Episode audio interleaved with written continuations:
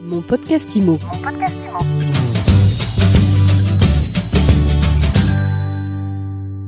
Bonjour et bienvenue dans ce nouvel épisode de mon podcast IMO. Tous les jours, on décrypte l'actualité de l'immobilier et aujourd'hui, on parle crédit avec Sylvain Lefebvre. Bonjour. Bonjour Ariane. Vous êtes le président de la centrale de financement. Vous vous apprêtez à fêter vos 10 ans.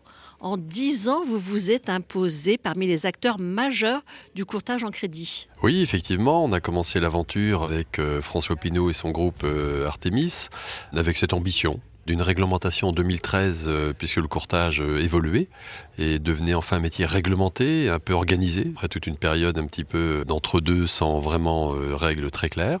Donc c'est de cette réglementation qu'est née la centrale. Et dix ans après, eh bien nous sommes le troisième acteur de France avec 4,5 milliards de crédits décaissés. C'est 19 500 crédits mis en place cette année.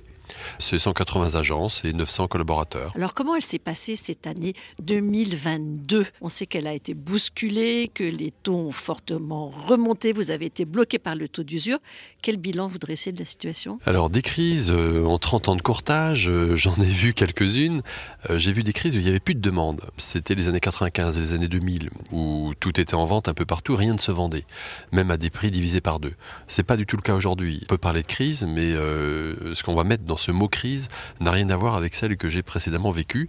Première leçon, c'est qu'on se remet d'une crise, on se réinvente auprès d'une crise, on doit rester agile et, continuer à avancer. Et c'est ce que l'on fait. La crise d'aujourd'hui, c'est une crise euh, qui est un peu d'un genre nouveau, puisque on dit aux ménages français qui ont toujours envie d'acheter. C'est ça la bonne nouvelle. Euh, acheter, mais par contre, vous ne pouvez plus acheter, puisqu'on a un calcul de taux d'usure qui bloque. Et la crise, elle est née de deux choses. Avant Covid et pendant la première phase de Covid, d'une baisse des taux trop rapide, qui a fait flamber les prix de l'immobilier parce qu'un ménage français pouvait emprunter plus avec des taux plus bas qu'avec des taux plus hauts. Et puis après, le deuxième élément, c'est une hausse des taux trop rapide. Et là, la hausse des taux a bloqué le système parce qu'il y a des vieilles mécaniques un peu ancestrales de taux d'usure, je pense qu'on y reviendra tout à l'heure, qui, a bloqué le marché. Ce qui vous embête, c'est la vitesse à laquelle les mouvements de hausse ou de baisse ont eu lieu. Oui, parce que l'économie n'aime pas, et je pense que l'ensemble des agents économiques en France n'aiment pas les variations trop rapides, que ce soit la hausse des matières premières, la hausse de l'énergie, enfin voilà, toutes les mauvaises nouvelles qui vont trop vite et, qui augmentent de trop, fait que le, enfin, notre économie n'est pas habituée, n'est pas faite pour ça, et ça enraye. Alors, ça enraye, sauf à ce qu'on ait un législateur qui observe ça et qui se dise comment je peux compenser ça et comment je peux compenser euh, cette hausse de taux pour m'adapter provisoirement. Et c'est tout le problème qu'on a eu euh, depuis les six mois passés, parce que vous, vous me parlez de mon bilan. Ben, le bilan, il va être assez simple, il est divisé en deux. Euh, premier semestre, où l'année dernière, au 1er janvier, si on avait fait cette même interview au 1er janvier, ou au 2 janvier, pardon, 2022, je vous aurais dit, écoutez, finalement, période de crise, ça va pas si mal. On sort d'une année record de nombre de transactions, puisque en janvier 2022, on parlait de l'année 2021, et l'année 2021, on avait quand même 1,3 million de transactions. Donc on voyait qu'on avait battu le record historique des records historiques, et on s'était dit, euh, avec six mois de stock d'avance, qu'on avait tous dans les tuyaux, banques, euh, sociétés financières et courtiers, on avait largement de, de quoi voir venir. On sentait qu'on allait rentrer un peu dans le dur, mais on voyait bien que les taux allaient augmenter, qu'il y avait une système d'inflation qui arrivait, Post-Covid, tout le monde consommait, il y avait eu beaucoup d'épargne, peu d'achats, et là, on rentrait dans une autre phase qu'on appelait à l'époque encore prévision deuxième semestre 2022. Et puis maintenant, ce ne sont plus des prévisions, ce sont des réalisations du deuxième semestre 2022, et là, rien ne va plus parce que les taux ont continué à augmenter. L'État euh, n'a pas euh, cru bon répondre à nos attentes et à nos alertes, euh, l'ensemble hein, encore hein, de la filière, un promoteur, agent immobilier, constructeur, euh, etc. Et le monde s'est écroulé parce que il a fallu qu'on dise à des ménages français qui avaient des bons dossiers, non, on ne vous prêtera pas. Et c'est pas que votre dossier économiquement n'est pas bon, c'est qu'une loi qui nous interdit de vous prêter parce qu'il y a un calcul de taux d'usure désuet qui n'a pas été créé, fabriqué à l'époque, puisqu'il a bien été fait pour protéger le consommateur. C'était pas idiot sur le principe et on n'est pas contre. Oui, parce que le taux d'usure, ça part d'une bonne intention. Ça part d'une bonne intention. Comment protéger les ménages euh, qui n'auraient pas leur capacité eux-mêmes à négocier et faire en sorte que, en contraignant un taux maximum, bien, on est bien obligé d'entrer dans le cadre et on ne peut pas prêter à n'importe quel taux, n'importe qui. Et ceux qui n'ont pas les pouvoirs de se battre euh, font qu'ils sont protégés. Donc ça, super nouvelle dans le principe. Sauf que quand ce taux était fabriqué, personne n'avait prévu le scénario de se dire et si les taux s'emballaient et si les taux augmentaient trop vite? Alors, il y avait une solution pour autant dans les articles de cette fabrication du taux d'usure euh, par le législateur, c'était de dire qu'ils peuvent sursoir et que c'est du pouvoir du ministre de l'économie et des finances, en l'occurrence Bruno Le Maire, qui a le pouvoir final d'y sursoir. Sauf que pourquoi il l'a pas fait? Pour deux raisons. La première, c'est qu'il s'est dit finalement les indicateurs économiques, euh, je vois le nombre de transactions à réaliser alors que nous, on parle de transactions à venir. Et, de, et là, on voit bien qu'il y a trois mois, six mois de vide entre son discours de, transactions réalisées et nous des affaires nouvelles. Donc, il, il a ce sujet-là où on n'est pas du tout sur les mêmes statistiques, on n'observe pas les mêmes, les mêmes choses. Donc, on a une vision où il aurait pu y sursoir, il l'a pas fait. Euh, il n'a pas écouté les agents économiques, il a écouté la Banque de France, la BCE et cette notion d'augmentation des taux, et en disant ça va calmer un peu le jeu, l'économie et, le, et le, le, risque d'avoir des prix qui flambent. Résultat des courses, en fin d'année, le marché s'est complètement grippé et il y a une forte chute de la production de crédit. Hier, il y a des chiffres crédit logement qui ont fait état d'une baisse de l'ordre de 40% sur le dernier trimestre à votre niveau? Alors à notre niveau, euh, on calcule une baisse de 30%, très clairement. Hein, les exclus dans ce calcul du taux d'usure euh, du dernier trimestre, évidemment, en 2022, sont les primo-accédants qui n'ont pas beaucoup d'apports ou pas assez d'apports, donc ceux-là sont exclus d'office. Et puis après, vous avez tous ceux pour lesquels il y a un niveau d'assurance parce qu'un peu plus âgé, des bons ménages français, on va dire, qui ont 45 ans, euh, mais pour lesquels on va chercher une assurance un peu au-dessus de, la moyenne. Et quand vous êtes à 3% au taux et que vous rajoutez effectivement une assurance à 0,50 plus les frais de garantie les frais de dossier, évidemment, euh, on dépasse largement le taux d'usure, donc on dit non.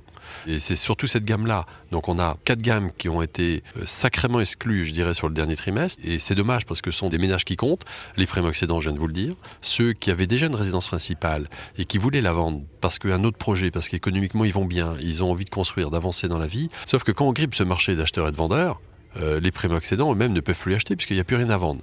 Donc, de part le fait que l'on bloque ceux qui voudraient vendre parce que voudraient un projet plus grand et faire tourner l'économie en même temps. Parce que si, si ceux-là ne font pas construire une grande maison ou s'ils n'achètent pas un bel appartement ou s'ils font pas des travaux de rénovation, bah, l'économie, elle est à nouveau bloquée. Et donc, on, est, on rentre dans un monde d'attentistes et on attend. C'était la deuxième catégorie. La troisième catégorie, ce sont les jeunes retraités qui ont toujours été locataires dans Paris parce que n'ont jamais pu acheter ou dans les grandes villes et qui décident à la retraite de partir acheter et retourner sur leur terre. J'ai un cas précis en tête, un couple de médecins parisiens qui est toujours resté locataire d'un très bel appartement et qui décide d'acheter à Nantes.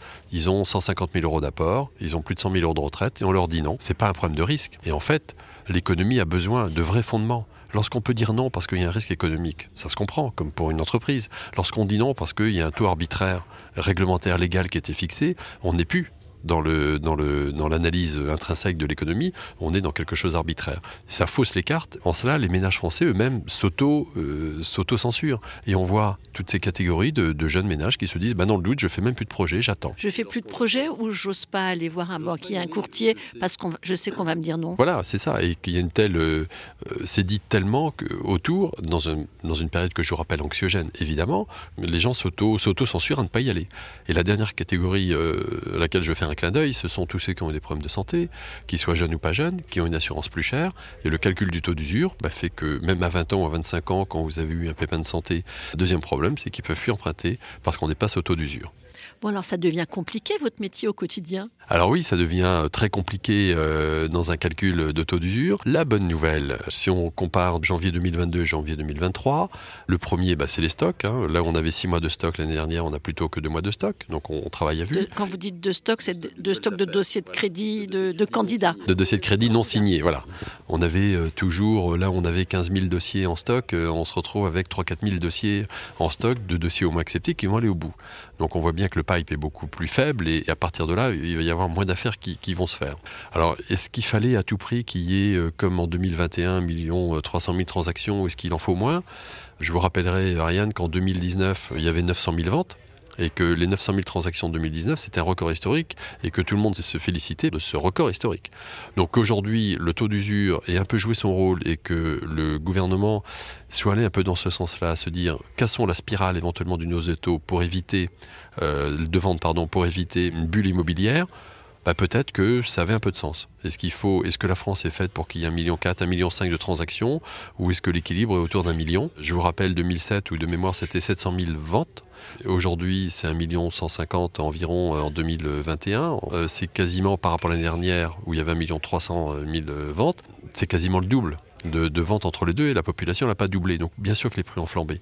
Et bien sûr que de casser un peu une spirale ou donner une tendance baissière, ça a du sens. Après, il ne faut pas aller trop loin, il ne faut pas casser l'ensemble de la chaîne. Alors moins de dossiers financés, ça veut dire quand même qu'il y a encore des dossiers qui se financent parce qu'on va quand même essayer d'être positif. C'est quoi les profils qui passent quand même malgré tout aujourd'hui? Et comment est-ce que les banques appréhendent ces dossiers? Alors, bonne nouvelle 2023, effectivement, Ryan, il y a toujours de la demande. Donc ça, c'est plutôt une bonne nouvelle. Moins parce que effectivement l'autocensure euh, a joué son rôle, mais il y a toujours de la demande. Ça, c'est la première bonne nouvelle. La deuxième bonne nouvelle, c'est qu'on voit l'OAT, ce qui sert de référence au calcul du prêt immobilier, qui permet aux banques de calculer leur leur TCI, leur taux de financement interne ou de reconnaissance interne, peu importe comment ils l'appellent. Et là, on commence à sentir une détente des taux. Et c'est un début de bonne nouvelle. Ça veut dire que Là où tous les mois, il y avait une augmentation des taux systématiques et on courait derrière le calcul du taux d'usure, alors déjà, la moyenne sera au mois, donc collera un peu plus à la réalité dans ce taux d'usure à partir du mois prochain. Et le deuxième élément, c'est qu'on commence à avoir une détente des taux longs, ce qui est plutôt une bonne chose. Ça veut dire que là où, on refusait quasiment de prêter à moins de 3% sur 25 ans, ben, on a des profils à qui on dit on va vous prêter à 2,80. Et à 2,80, euh, on retrouve une marge de manœuvre plus les assurances on ne dépasse pas le taux d'usure de 3,57. Je rappelle aux auditeurs que globalement, il faut 0,7 pour être bien, voire 0,8 entre le taux nominal auquel on prête pour aller chercher un taux d'usure max et mettre l'ensemble des frais et mettre surtout l'assurance qui va dedans. Alors les banques, quand elles voient un dossier arriver aujourd'hui, quelles sont les nouvelles questions qu'elles se posent? Je pense au DPE, je pense à la flambée des coûts de l'énergie. Est-ce que tout ça s'est pris en compte? Alors bien sûr, oui, je partage votre point de vue. Les banques, euh, le, le premier élément, c'est qu'on a un devoir de responsabilité, de faire attention à la norme. Alors l'énergie, parce qu'il n'y a pas que les taux hein, qui ont flambé, on est bien d'accord, il y a aussi l'énergie, euh, et on a mis au-dessus de tout ça un chapeau réglementaire avec les DPE. Dans la résidence principale, le DPE n'est qu'informatif, mais on voit bien dans les biens en vente aujourd'hui avec des décotes fortes que ce sont ceux qui ont des mauvaises performances énergétiques, FOG, qui, qui sont sous-cotés. Donc vous imaginez un primo-accédant qui lui se dit ok je veux acheter un bien, je veux ma maison parce que je suis dans une zone tendue en appartement, je veux aller chercher ma maison, je vais chercher ma maison, je vais forcément la chercher plutôt à 100 km ou un peu plus de Paris. Si on prend Paris, mais on peut prendre n'importe quelle ville de province, c'est vrai à Lyon aussi, euh, ville que je connais bien. Et on leur dit ok vous allez acheter, généralement ils vont regarder ce qu'ils peuvent trouver, donc ils sont déjà loin, donc quel est le risque? De l'essence au prix de l'énergie pour venir travailler dans une grande ville tous les jours, même s'il y a du télétravail, mais moins que prévu. Donc on en revient aussi de cette notion de télétravail. Et puis après, il y a la valeur du bien. Et on sait qu'un bien qui va être en F ou en G aura une décote s'il y a besoin d'une vente, d'une revente rapide. Et là, on va regarder, on va se dire, est-ce que ce ménage a les moyens de faire des travaux? On va lui dire si vous achetez un bien à but locatif et que celui-ci est une, une, mauvaise performance énergétique, on va exiger un devis travaux et on va voir si dans l'enveloppe financière ça passe. Aujourd'hui, pour une résidence principale, on ne le demande pas. On demande seulement le DPE pour que le ménage prenne conscience de ce qu'il achète et qu'on lui dise bien on vous met en garde sur le risque d'un bien peut-être moins fongible à la revente à horizon 2 ans, 3 ans ou 4 ans si vous ne faites pas les travaux. Et finalement, avez-vous les moyens de faire les travaux et avez-vous finalement les moyens de vous déplacer au prix de l'énergie de demain pour aller faire tous les jours des allers-retours. Dernière question, Sylvain Lefebvre. Vous avez un tips à donner, un conseil pour quelqu'un qui veut absolument acheter et qui passe pas les critères du taux d'usure ni du taux d'endettement du HCSF Alors euh, oui, on a des tendances lourdes qui commencent à arriver. On, en, on est en expérience aujourd'hui pour euh, se dire est-ce que la location-vente n'est pas une solution alternative pour celui qui ne pourrait pas euh, acheter directement dans le monde d'aujourd'hui, bancaire, ou alors qu'une vision un peu, pas mondialisme, mais qui a une vision différente du marché? Je vais prendre le cas d'un jeune médecin qui n'est pas encore titulaire, d'un jeune ingénieur et auto-entrepreneur mais qui a que deux ans de bilan, ou quelqu'un qui, de par le taux d'usure, ne passe pas. Sachant qu'on ne peut pas réfléchir à des stratégies de long terme dans des financements alternatifs, s'indexant que sur le taux d'usure qui, lui, n'est qu'un problème que de court terme euh, à horizon. Donc oui, il y a des solutions qui commencent à émerger. Euh, je pense que je pourrais vous en reparler très bientôt euh, sur des systèmes de location-accession.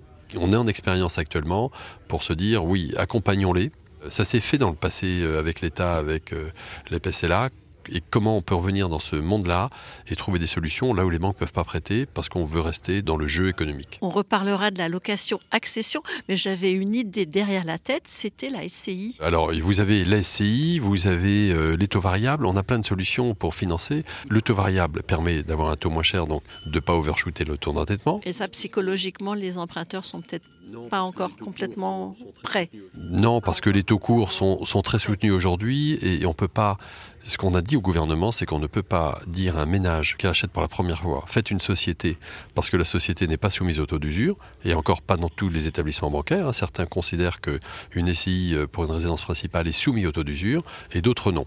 Mais on ne peut pas quand même dire à un jeune ménage français qui a 3-4 000 euros de revenus, faites une société, euh, et vous allez payer tous les ans des frais de société euh, parce que ça va vous permettre d'emprunter, puis faites un taux variable parce que c'est la seule solution.